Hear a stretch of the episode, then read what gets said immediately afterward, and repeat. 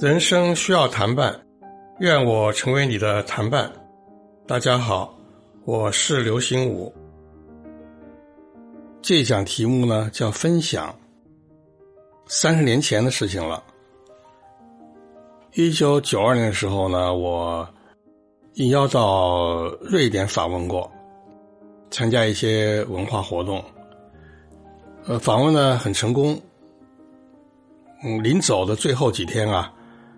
我住在一个华裔教授的家里头，后来又到了这个将近要离别回国的时候了，啊，他们一家呢请我到斯德哥尔摩的一个最大的百货公司 N.K 去逛一逛，啊，我也打算采购一点东西啊，纪念品啊，带回家。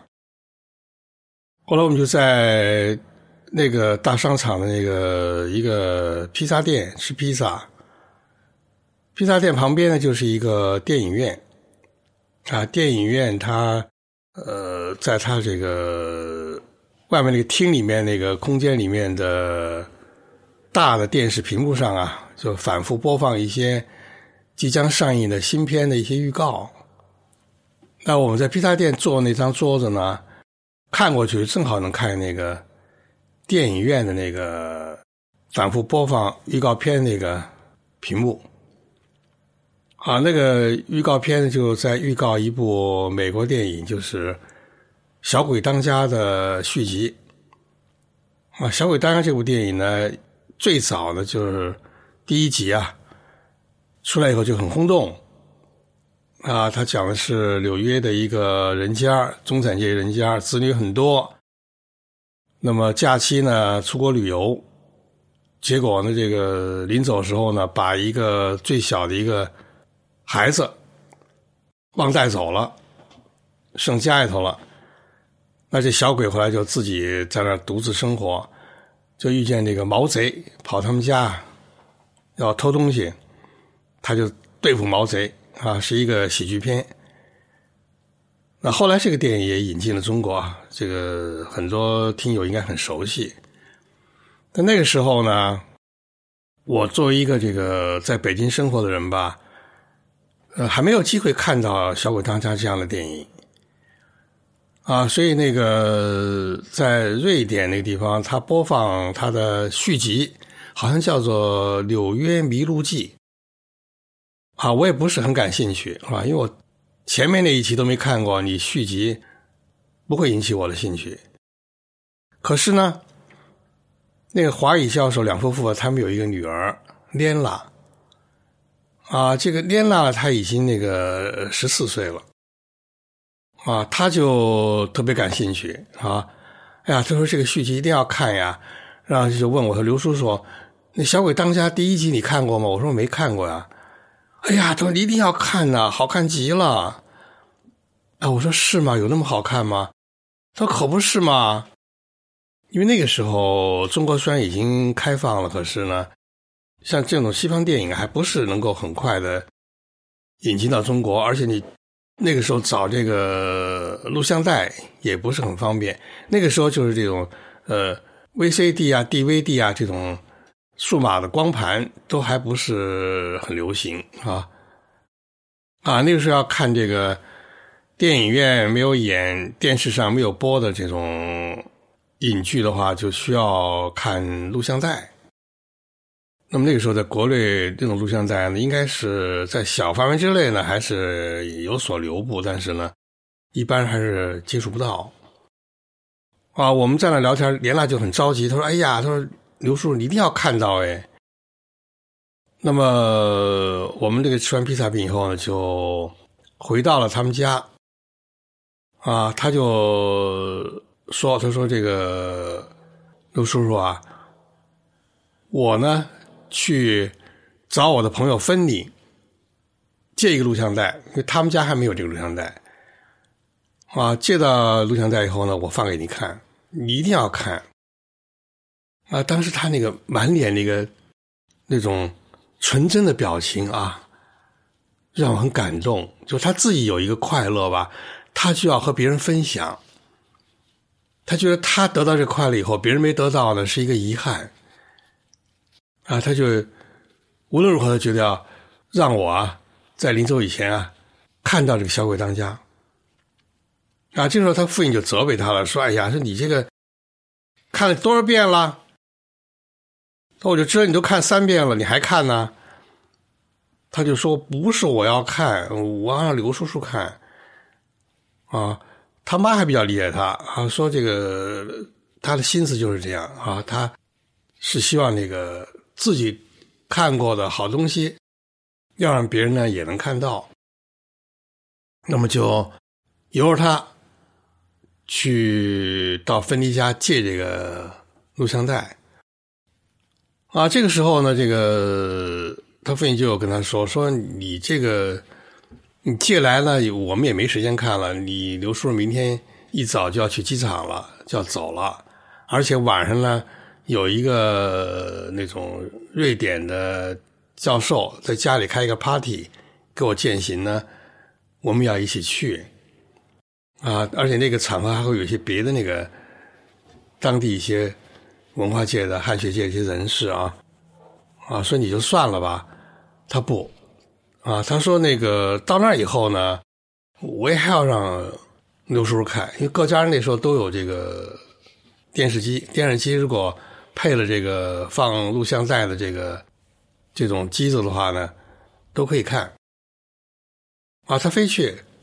要到芬迪家借这个录像带，大家知道瑞典是一个北欧国家啊，那个一年四季它的气温都不会很高，何况那个时候是一个初冬。我也劝他，我说你就别去了，外头怪冷的。哦，他非要去，他当然就穿上这个羽绒服啊，戴上这个厚厚的毛线帽，围着这个毛围巾啊，他就兴冲冲的去了。啊，他妈后头说说你自己知道怎么到那个呃 party 那个地方吗？他说那没有没问题啊，我自己会坐车去。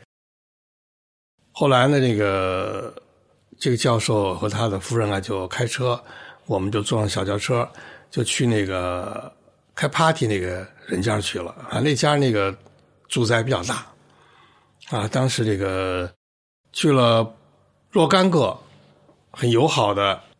呃，汉学界的啊，这个文化界的人士，那么通过他们翻译呢，我们也能够做一些交流，啊，我很高兴。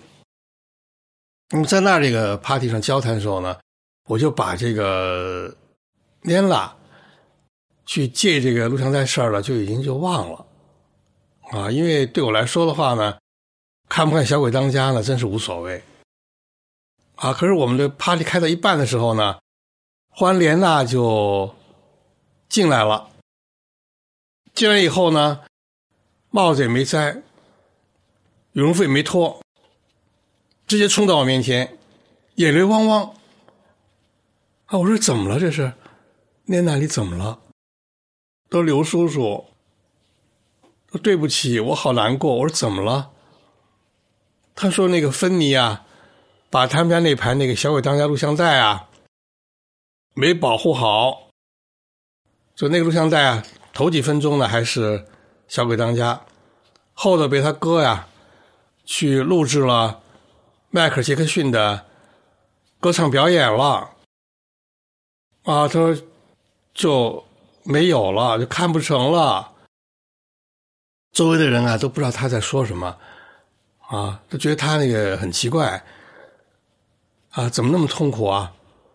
可是我一下子我就感动的不得了，我一把把他揽在怀里面搂着，我说：“好练了，好练了，别伤心。刘叔叔理解你。刘叔叔回到中国以后，一定想尽办法来看这个《小鬼当家》，也希望你呢能够啊尽快看到他的续集，享受。”电影给你的快乐，那么他的母亲就跟那些呃人们解释啊，这个莲娜怎么回事哦，大家才明白，一个小姑娘，她自己获得了一种快乐，她就要想方设法把快乐呢，让这个中国来的这个刘叔叔啊分享，因为没能够满足刘叔叔的这个要求，其实我也没这个要求啊，就是没有能够让我看这个小鬼当家，他就痛苦不堪。听我们想一想，这个世界上，直到如今。还充满了各种各样的不太好的事情，在这样一个世界上，在这样一个社会中，在我们人类的这个人与人的交往当中，虽然有很多不尽人意的不好的事情，但是呢，你要坚信一点，就人性当中那种善美的光芒，它是会永不止息的。发射出来的恋爱就是这样啊！她一个十四岁小姑娘，她因为自己获得过一种快乐，她千方百计要把这快乐啊，让一个远方来的一个叔叔分享。他做了很大的努力啊，在那样一个北欧的国家，在那样一个寒冷的一个初冬的夜晚。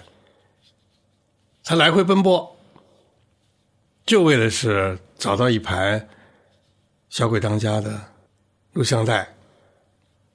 在他想象当中呢，不管我们的 party，我们这些大人啊聊些什么，他觉得呢，都应该让出一部分时间，让我呢在 party 当中呢观看一下《小鬼当家》这部电影。小小的心，充满了这种非常美好的愿望。这种愿望不是希望获得，而是希望能够给予别人。这件事情过去了三十年了，啊，现在这个年娜呢，已经成长为一个中年人了。他现在是一个大学教授了。那么，他现在成就呢，也挺大。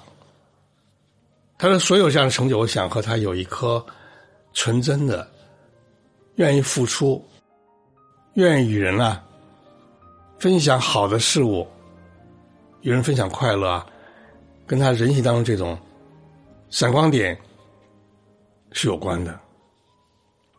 听友们，你愿意把你得到的快乐与人分享吗？